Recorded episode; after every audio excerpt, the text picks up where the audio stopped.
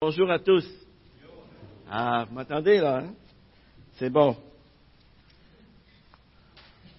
Alors, merci. Merci à l'équipe de louanges pour ces magnifiques chants.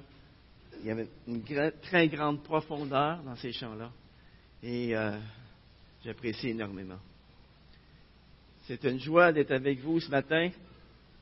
Alors, j'espère que la joie va être partagée à la fin du sermon. Euh, j'aimerais ça que vous puissiez vous lever ce matin. On va lire ensemble Acte 2.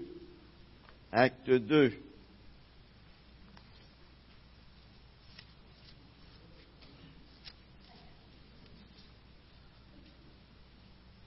Acte 2. Quoi? Oh, j'ai ma version, moi. J'ai la, la colombe. Alors, ceux qui ont la version La Colombe, ils vont me suivre très bien. Ceux qui n'ont pas la version La Colombe, ben, vous allez me suivre plus difficilement. Alors, on commence. Lorsque le jour de la Pentecôte arriva, ils étaient tous ensemble dans le même lieu.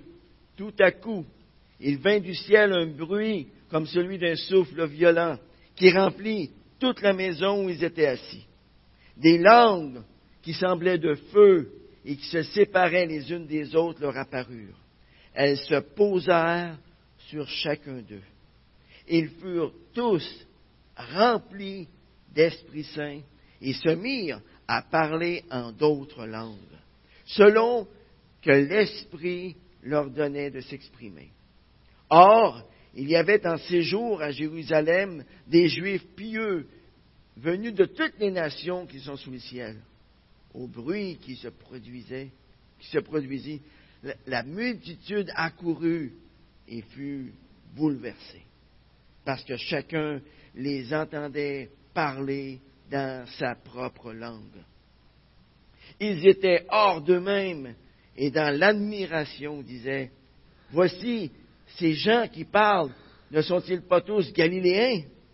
Comment les entendons-nous chacun dans notre propre langue maternelle Parthes, Mèdes, Élamites, ceux qui habitent la Mésopotamie, la Judée, la Cappadoce, le Pont, l'Asie, la Phrygie, la Pamphylie, l'Égypte, le territoire de la Libye voisine de Cyrène, et ceux qui sont venus de Rome, juifs et prosélytes, crétois et arabes. Nous les entendons parler dans nos langues des merveilles de Dieu. Tous étaient hors d'eux-mêmes et perplexes, et se disaient les uns aux autres, que veut dire ceci? Mais d'autres se moquaient et disaient, ils sont pleins de vin doux. Prions ensemble. Père éternel, merci, merci pour ta parole. Ta parole qui a le pouvoir de nous transformer. Merci pour ton esprit, pour la venue de ton esprit parmi nous il y a près de 2000 ans qui a aussi le pouvoir de nous convaincre de péché, de justice, de jugement, qui a le pouvoir de nous transformer aussi. Seigneur, on te prie afin que tu nous bénisses à travers ta parole ce matin. Seigneur, ouvre les yeux de notre intelligence, ouvre les oreilles de notre intelligence, afin que nous comprenions ce que tu as à nous dire ce matin, par ta parole. Au nom de Jésus. Amen. Alors merci, vous pouvez vous asseoir. J'aimerais commencer ce matin en vous posant quelques petites questions, des questions pièges. Hein? Avez-vous déjà vécu, assisté à un changement important dans votre vie? Avez-vous déjà vécu des points tournants qui ont fait en sorte que votre vie par la suite a été complètement bouleversée, transformée. Par exemple, il y a des gagnants à la loto. Hein. Ils deviennent millionnaires du jour au lendemain. Ça, c'est tout un point tournant. De pauvres qu'ils étaient, ils deviennent riches. Il y en a d'autres qui apprennent tout à coup qu'ils ont un, un cancer terminal. Ou bien qu'ils vont faire faillite. Ça aussi, ce sont des points tournants. Il y en a qui se marient, d'autres qui se divorcent. Il y en a d'autres qui expérimentent la, responsabilité d'être des parents.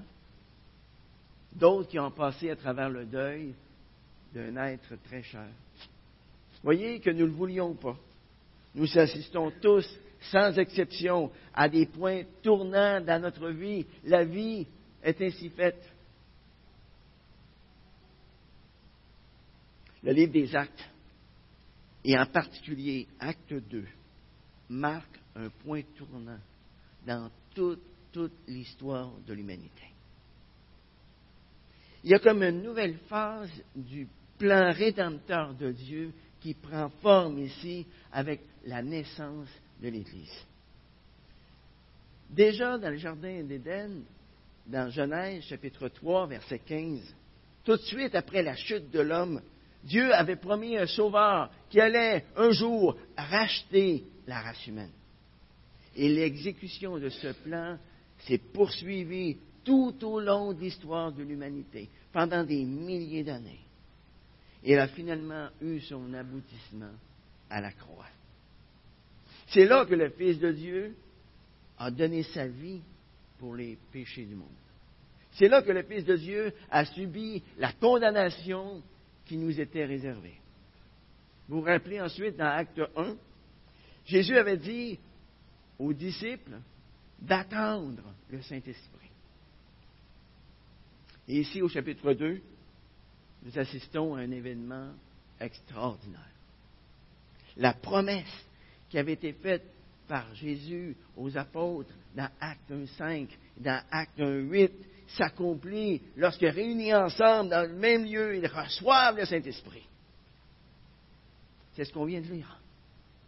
Comme vous le voyez, la venue du Saint-Esprit parmi nous sur cette terre à la Pentecôte ne s'est pas faite sans qu'il y ait des manifestations de sa présence.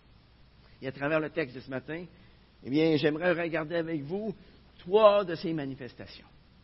La première manifestation du, Saint-Esprit sur cette terre à la Pentecôte, eh bien, c'est qu'il s'est manifesté au vu et au su de tous, de tous ceux qui étaient présents. Par exemple, dans Actes chapitre 2, versets 1 à 4, le Saint-Esprit a manifesté sa présence aux oreilles, aux yeux et par la suite par la bouche des croyants.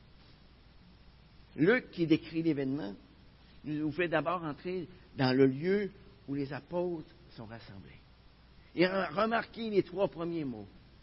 Tout à coup, tout à coup, il vient du ciel un bruit comme celui d'un vent impétueux. J'aimerais qu'on regarde plus attentivement les trois premiers mots. Tout à coup. Ça, ça souligne ici l'élément de surprise. Vous remarquerez ici que même si les croyants savaient que la venue du Saint-Esprit était imminente, ils ont quand même été surpris. Est-ce que ça vous rappelle quelque chose? Qu'est-ce que Jésus a dit à la toute fin de l'Apocalypse? Je reviens bientôt. Et vous savez, lorsque le Seigneur va revenir, même si nous l'attendons, même si nous prions pour sa venue, on va quand même être surpris. Saviez-vous ça? Si vous ne saviez pas, vous le savez. Alors, j'aimerais insister sur ce point ce matin. Hein. Lorsque le Saint-Esprit vient, il vient d'une façon libre, d'une façon souveraine. Hein? Le Saint-Esprit n'est jamais lié à une technique qu'une personne doit faire pour obtenir sa puissance. Ou pour que le Saint-Esprit tombe sur elle. Non. Le Saint-Esprit n'est pas non plus lié à un temps déterminé par l'homme qui décide quand le Saint-Esprit doit se manifester. Le Saint-Esprit vient à l'heure qu'il veut et de la façon qu'il veut. Et lorsque le Saint-Esprit vient, ce n'est pas pour impressionner la galerie, c'est pour moissonner. C'est pour moissonner. C'est le Saint-Esprit et lui seul qui a le pouvoir de nous convaincre de péché, de justice et de jugement. Et qu'est-ce qui arrive à ce moment-là lorsque des hommes sont convaincus de péché, de justice et de jugement? Eh bien, des âmes sont sauvées. C'est ça qui arrive. Bon, quelquefois, le Saint-Esprit choisit de venir sous la forme de, de manifestations visibles et audibles.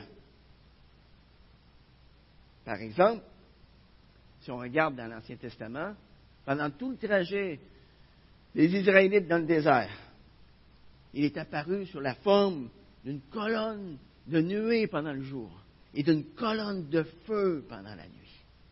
Au baptême de Jésus, le Saint-Esprit s'est manifesté sous la forme d'une colombe. Dans Acte 4, 31, eh bien, le bâtiment dans lequel les disciples étaient réunis, eh bien, a tremblé. A tremblé.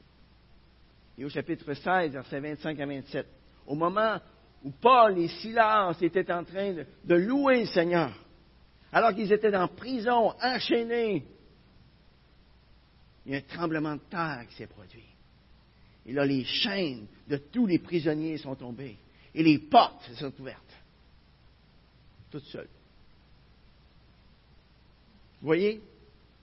Quelquefois, le Saint-Esprit vient jusqu'à nous en nous donnant des démonstrations visibles et audibles de sa présence et de sa puissance. Mais en d'autres occasions, il choisit de ne pas nous donner des démonstrations visibles et audibles de sa présence. Bon, maintenant, pourquoi certaines personnes ont-elles droit à des démonstrations visibles et audibles de la présence du Saint-Esprit? Et que d'autres n'en auront jamais? Pourquoi en certains temps et pas en d'autres temps? Eh bien, tout cela est déterminé par la sagesse souveraine de Dieu. Point à la ligne. C'est tout. Et ici, dans ce texte, après avoir été remplis du Saint-Esprit, qu'est-ce qui arrive aux disciples? Ils se mettent à parler en d'autres langues, selon que l'Esprit leur donne de s'exprimer. Hein? Selon que l'Esprit leur donne de s'exprimer. Et dans 1 Corinthiens chapitre 14, versets 21 à 22, la Bible nous donne le but du parler en langue. Il est écrit dans la loi, c'est par des hommes d'une autre langue d'une autre langue et par des lèvres d'étrangers que je parlerai à ce peuple. Ils ne m'écouteront même pas ici, dit le Seigneur. Par conséquent, les langues sont un signe non pour les croyants, mais pour les non-croyants. Bon, maintenant, qu'est-ce que ces deux versets nous apprennent sur le parler en langue? Ils nous apprennent que le parler en langue était premièrement un signe de jugement pour le peuple incrédule d'Israël. Et ça démontrait aussi que l'Église accueillerait dorénavant des gens de toutes les nations, de tous les peuples. Savez-vous qui va se retrouver devant le trône à la fin des temps? Des gens de toute tribu, de toute nation, de tout peuple, de toute langue. Pourquoi? Parce que le Saint-Esprit était répandu et que des gens de tous les peuples, de toutes les tribus, de toutes les langues ont pu entendre l'Évangile et être convaincus de péché, de justice et de jugement.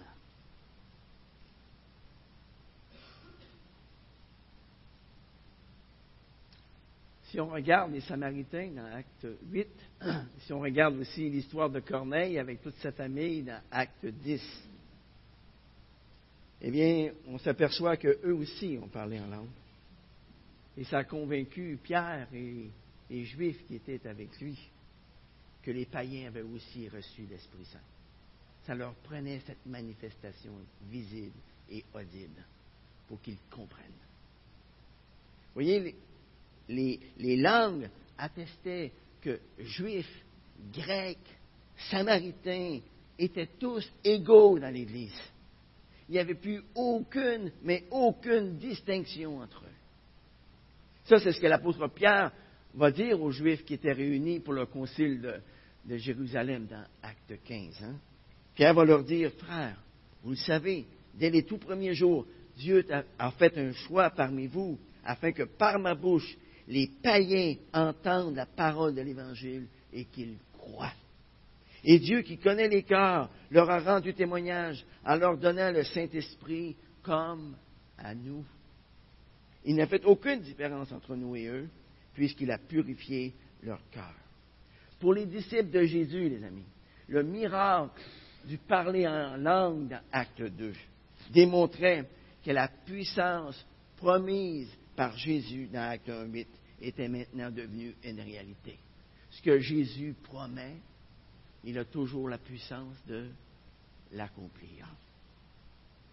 Vous vous rappelez, dix jours plus tôt, Jésus leur avait dit, mais vous recevrez une puissance, celle du Saint-Esprit survenant sur vous, et vous serez mes témoins dans Jérusalem, dans la Judée, dans la Samarie et jusqu'aux extrémités de la terre.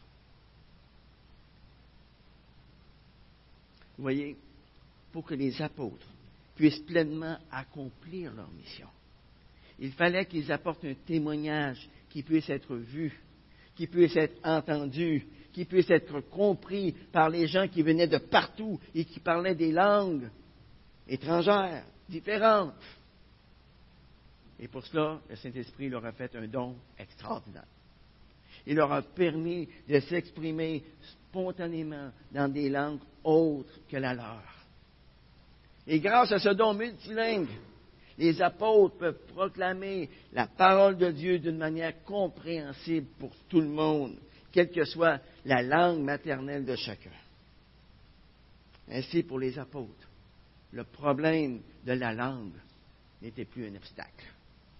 Il devenait même un avantage pour eux. En faisant tomber les barrières linguistiques et culturelles, le Saint-Esprit a permis que la mission d'évangélisation des apôtres puisse atteindre une dimension universelle. Et vous remarquez une autre chose ici.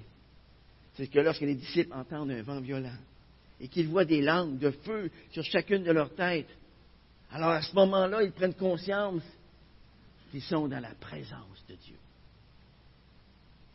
Mais avec une expérience qui est basée sur quelque chose qu'ils voient, sur quelque chose qu'ils entendent.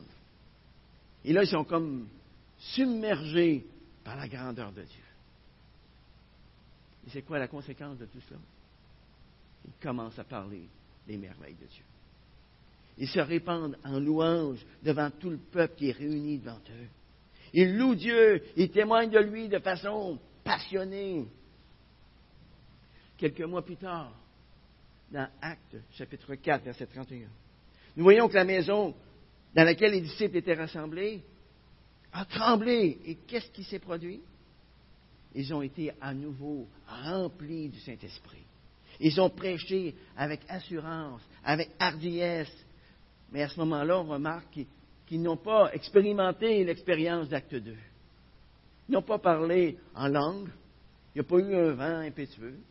Il n'y a pas eu de langue de feu non plus. En d'autres mots, les manifestations de l'Esprit se produisent quand Dieu le décide. Mais les manifestations visibles et audibles du Saint-Esprit ne sont pas l'élément important qui fait que le Saint-Esprit est là ou pas. Comme vous pouvez le constater, la présence du Saint-Esprit ne se manifeste pas toujours par des signes extraordinaires comme à la Pentecôte. Beaucoup plus souvent qu'autrement, la présence du Saint-Esprit en nous se manifeste lorsqu'il nous pousse à témoigner l'amour de Christ autour de nous. Lorsque nous acceptons d'être persécutés pour Christ dans ce monde. Lorsque nous louons Dieu, que nous témoignons de lui d'une façon qui est passionnée. Je ne sais pas si vous avez déjà expérimenté ça. Quelquefois, on témoigne, et on ne sait pas trop ce qu'on va dire. Mais au moment on vient pour témoigner. Le Saint-Esprit nous donne les paroles dans notre bouche. On dit, Waouh, tu as dit toute une parole là, Gilles. C'est-tu la parole de Gilles? Qui vient de sortir? Non, pas du tout. C'est le Saint-Esprit. Moi, je n'avais pas pensé avant cette parole-là, qui était pour sortir de ma bouche. Mais le Saint-Esprit nous pousse à aller au cœur des gens, pour parler au cœur des gens. C'est le Saint-Esprit comme je disais tantôt, qui convainc de péché, de justice et de jugement. Et non pas nous. On n'a aucune puissance de par nous-mêmes. La puissance que l'on a, c'est celle qui nous vient du Saint-Esprit, tout simplement.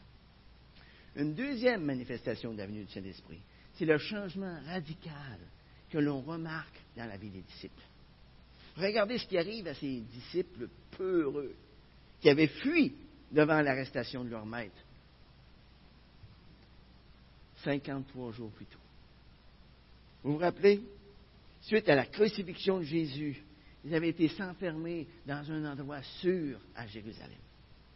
Mais lorsque Jésus ressuscite et qu'il leur apparaît, alors là, le cœur des, disciples est, bouleversé. Hein? Et secoué profondément. Ils comprennent des choses qu'ils auraient dû comprendre avant, mais qu'ils comprennent maintenant. Et lorsque Jésus leur envoie le Saint-Esprit 40 jours plus tard, le jour de la Pentecôte, alors là, ils sont transformés de façon radicale. Radicale. Les disciples deviennent tout à coup pleins de hardiesse. Ils sortent de leur trou pour aller témoigner de ce que Jésus a fait pour eux. Et devant toute cette foule assemblée, devant eux, ils louent Dieu. Ils louent Dieu. Comment? De toute leur force. Ils n'ont plus peur de rien ni de personne. Aucune crainte en eux. Regardez ce qui arrive au vieux Pierre. Lorsque le Saint-Esprit se manifeste à lui, avec puissance le jour de la Pentecôte. Qu'est-ce qui lui arrive? Hein? Pierre tient là debout devant des centaines de milliers de personnes. Je ne sais pas toujours comment ils ont pu entendre, mais Dieu lui a donné une voix qui est très forte ce jour-là, parce qu'ils ont entendu. Ils ont compris. Dieu a fait qu'il élève la voix avec hardiesse pour proclamer son évangile. Dieu a utilisé le témoignage de Pierre pour amener un grand réveil à Jérusalem. De toute évidence, le vieux Pierre est mort. Hmm? C'est un nouveau Pierre qui est rempli du Saint-Esprit qui est là ce matin. Le nouveau Pierre est très différent du vieux Pierre qui a reculé devant une simple servante et qui a renié son Seigneur trois fois, 53 jours plus tôt. Pierre n'a plus aucune hésitation dans son cœur.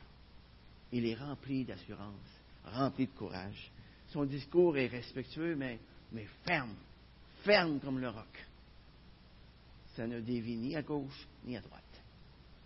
Ici, l'apôtre Pierre applique le principe qu'il va utiliser, qu'il va enseigner plus tard dans 1 Pierre, chapitre 3, verset 15, où il dit, étant toujours prêt à vous défendre devant quiconque vous demande raison de l'espérance qui est en vous.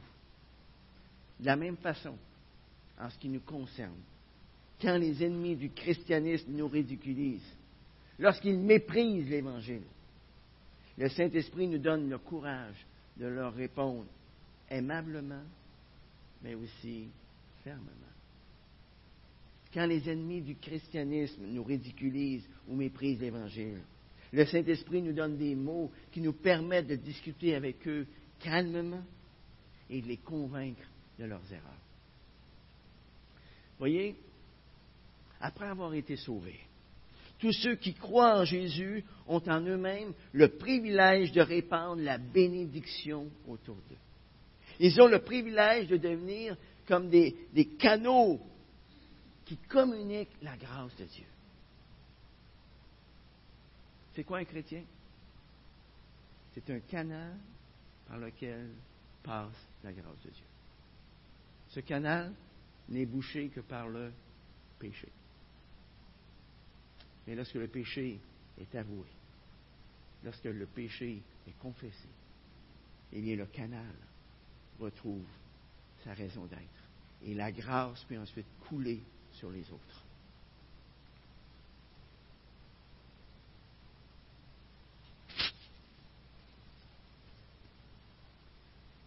Mais est-ce que la puissance du Saint-Esprit s'arrête seulement au salut?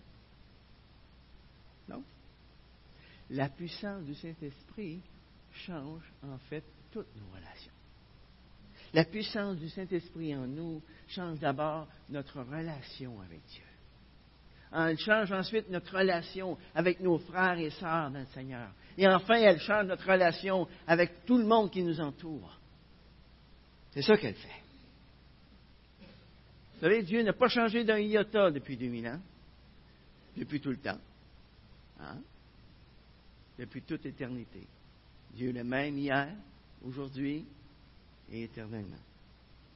Encore aujourd'hui, Dieu transforme des hommes, des femmes, des enfants par son esprit. Il y a quelques années, quelqu'un nous a prêté un CD qui racontait le témoignage de différentes personnes qui avaient été transformées par le Saint-Esprit. On y entendait l'histoire de, de quelqu'un qui avait été battu par son père, un autre qui avait été rejeté à cause de son handicap physique, et un autre qui luttait avec son identité sexuelle. Et tous les trois avaient été touchés, touchés par l'amour de Dieu. Le premier avait pu pardonner à son père et vivre par la suite une vie consacrée à Dieu. Le deuxième était devenu un grand pédiatre. Il savait qu'il avait été aimé de Dieu. Le troisième avait quitté une vie homosexuelle et pouvait maintenant aider d'autres personnes, avoir un ministère envers d'autres. Ça, c'est de toute évidence l'œuvre du Saint-Esprit en nous. Cette œuvre du Saint-Esprit, les amis, on la voit dans notre Église lorsque des couples se réconcilient. On la voit dans notre Église lorsque des vies sont complètement transformées. Cette œuvre du Saint-Esprit, on la voit dans notre Église lorsque des gens qui passent par-dessus les différences de race et qui manifestent une affection réelle pour des gens qui appartiennent à d'autres milieux. Ça, c'est le Saint-Esprit en nous qui fait ça. C'est seulement le Saint-Esprit en nous qui peut faire ça. Et ceci nous amène à la troisième manifestation de la venue du Saint-Esprit. La troisième manifestation de la venue du Saint-Esprit, c'est l'effet produit parmi les inconvertis. Mais avant d'aborder l'effet produit parmi les inconvertis, il y a une question qu'on doit se poser. Pourquoi? Pourquoi Jésus a-t-il choisi le jour de la Pentecôte pour répandre son esprit parmi ses disciples? Eh bien, nous devons tout de suite, tout de suite nous rappeler que la Pentecôte était l'une des trois principales fêtes juives du calendrier juif. Et tous les Juifs pieux qu'ils pouvaient allaient célébrer cette fête à Jérusalem. Cette fête avait lieu 50 jours plus tard que la fête de Pâques. Et pour beaucoup de personnes qui étaient très éloignées dans l'Empire romain, ils venaient non seulement assister à la fête de Pâques, mais ils en profitaient pour rester pour la fête de la Pentecôte. Pour certains même, c'était le voyage de leur vie. La Pentecôte était donc une fête qui pouvait rassembler des centaines et des centaines de milliers de juifs pieux et prosélytes qui venaient de toutes les nations où ils avaient été dispersés à travers l'Empire romain il y avait du monde. Et nous devons nous souvenir aussi que le jour de la Pentecôte était aussi considéré comme étant la fête de la moisson dans l'Ancien Testament. On voit cela dans Exode 23, 16 et dans Deutéronome 6, 16, verset 10. Et en ce jour historique de la fête de la moisson, Jésus a choisi de répandre le Saint-Esprit avec une puissance extraordinaire. Et 3000 personnes ont été arrachées du royaume des ténèbres et sont entrées dans le royaume de Dieu. Il y a eu une grande, grande moisson ce jour-là. Voyez cette moisson? Jésus disait, les blés sont mûrs. Les champs sont mûrs pour la moisson. Et ça, ça date depuis 2000 ans nous avons été nous-mêmes moissonnés. Saviez-vous ça? Que nous faisons partie de la moisson? Hmm? Voyez, pour les croyants d'aujourd'hui, pour les croyants de l'époque des apôtres, la Pentecôte était avant toute chose la fête de la moisson. Et c'est vraiment dommage que le terme puissance de la Pentecôte soit devenu pour plusieurs personnes quelque chose qui, est associé au parler en langue. plutôt que d'être associés au début de la moisson à travers le monde. Mais revenons à notre texte d'acte 2. Après avoir utilisé le bruit du vent, rassemblé la foule, le Saint-Esprit utilise de parler en langue pour toucher le cœur de chacun qui est là. Les signes surnaturels produisent leur effet. Une multitude de gens vont se rassembler. Ils sont dans l'admiration. Ils sont dans l'admiration devant ce qu'ils entendent. Chacun les entend parler dans leur propre langue des louanges de Dieu. Et le fait de voir ces, Galiléens, soi-disant ignorants, parler en diverses sortes de langues, mais pousse la foule à s'écrier Comment? Comment les entendons-nous Chacun dans notre propre langue? C'est des ignorants, ces gens-là. N'ont pas ça tout seuls. Ce sont des ignorants.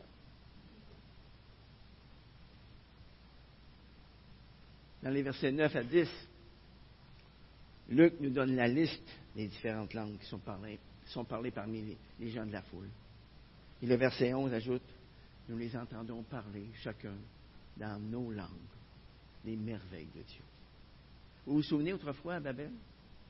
Les hommes avaient voulu ériger une tour pour ne pas être dispersés sur la terre.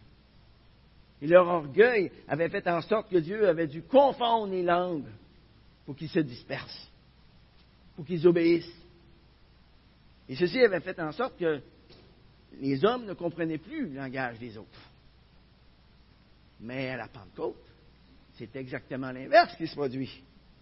Chacun les entend parler dans sa propre langue des merveilles de Dieu. Dieu donne à ses disciples le pouvoir de parler diverses sortes de langues, afin que chacun, de quelque nation qu'il soit, puisse entendre, puisse comprendre la grâce de Dieu, afin que tous puissent être unis dans la foi et l'amour de notre Seigneur. L'amour d'un même Seigneur, d'un même Sauveur. Au verset 12, la démonstration de la puissance de Dieu avec le parler en langue des disciples produit son effet. Ils sont tous sous le choc. Ils sont tous dans l'étonnement. Ils sont perplexes devant tout ce qui se déroule devant eux. Hein? ils se disent les uns aux autres, qu'est-ce que ça veut dire tout ça? C'est quoi cette patente-là en matin? Hein? Mais comme c'est habituellement le cas, lorsque la vérité de Dieu est présentée, l'effet n'est pas le même pour tous. L'étonnement, la perplexité peuvent donner lieu à différentes réponses. Certains essayent de comprendre, alors que d'autres, comme nous le voyons au verset 13, se moquent et essayent de donner une explication naturelle. Ah, ils sont juste remplis de vin doux, ces gens-là. Écoutez-les pas. C'est une gang de malades. Hmm? Faut penser à certaines personnes aujourd'hui qui, devant les miracles de Jésus dans les évangiles, essayent tant bien que mal de fournir des explications pour nier l'évidence des miracles. Ceux qui se moquaient des disciples étaient probablement la même gang de ceux qui n'avaient pas cru en Jésus. Ils sont encore remplis de cette malveillance qui leur a fait vêtir autrefois à propos de Jésus qu'il était possédé du démon. Ces moqueurs ont entendu les paroles de Jésus. Ils avaient vu les miracles qu'il avait faits. Et pourtant, ils ont conclu que Jésus était du diable. Et là, ces mêmes moqueurs rejettent maintenant le fait qu'il est en train de se passer quelque chose d'extraordinaire parmi eux. Et pour ne pas perdre la face, ils émettent l'hypothèse ridicule selon laquelle les apôtres sont pleins de vin doux. Ils tentent de donner une explication logique au miracle du parler en langue, en disant qu'il s'agit d'un discours d'ivrogne. Mais ça ne s'arrête pas là. Hein? Leur scepticisme va les entraîner dans les semaines, les mois et les années qui vont suivre à persécuter les messagers de la bonne nouvelle. Vous savez, lorsqu'une personne s'endurcit, on ne sait pas jusqu'où elle va aller dans son endurcissement. Et voilà pourquoi la parole de Dieu déclare aujourd'hui, si vous entendez sa voix, n'endurcissez pas vos cœurs. Par contre, il y en a d'autres dans la foule qui sont dans l'admiration, qui sont dans l'étonnement, qui se demandent qu'est-ce que ça veut dire tout ça? Qu'est-ce que ça veut dire tout ça? Étonnée, confuse, la foule attend une explication. Et c'est là que le chrétien, revêtu de la puissance du Saint-Esprit, peut intervenir. C'est là que nous pouvons intervenir. Mon ami, si dans ta vie chrétienne, tu es en train de boiter présentement, est-ce que tu crois que tu as besoin de chercher pour plus de puissance? Eh bien, si tu connais le Seigneur, la réponse est non. La puissance du Saint-Esprit est toujours, toujours disponible pour chaque chrétien en tout temps. Tout temps. Sa puissance nous est garantie. La Bible nous dit que le Saint-Esprit est capable de faire au-delà, infiniment au-delà de tout ce que nous demandons et même pensons. Alors, que dois-je faire pour être rempli de l'Esprit? Je dois d'abord me vider de moi-même. Et ça, ça implique la confession de mes péchés, la mort à moi-même. La clé pour être rempli du Saint-Esprit, la clé pour jouir de sa puissance, c'est tout simplement de marcher dans l'obéissance en soumettant notre volonté à sa volonté. Mon ami, est-ce que tu es en train de vivre un point tournant dans ta vie aujourd'hui? Alors compte sur la puissance du Saint-Esprit qui est en toi. C'est lui et lui seul qui peut t'affermir dans ta foi. C'est lui qui peut te permettre de demeurer ferme dans tes convictions. C'est lui qui peut te donner le pouvoir de, de répondre avec fermeté et conviction à tous ceux qui te demandent raison d'espérance qui est en toi. Est-ce que tu crois ça ce matin? Est-ce que tu crois ça ce matin? Eh bien, je vais reprendre une parole de Jésus. Qu'il te soit fait selon ta foi. Qu'il te soit fait selon ta foi. Mais ce matin, si tu ne crois pas ça, ce matin, si tu te retrouves parmi les moqueurs, alors là, fais attention. On ne se moque pas de Dieu. Ce qu'un homme aura semé, il le moissonnera aussi. La parole de Dieu déclare, aujourd'hui, si vous entendez sa voix, n'endurcissez pas votre cœur. Vous savez, il y a une limite à la patience de Dieu. Alors, si tu te retrouves parmi les moqueurs du verset 13, ici, ce matin, repens-toi.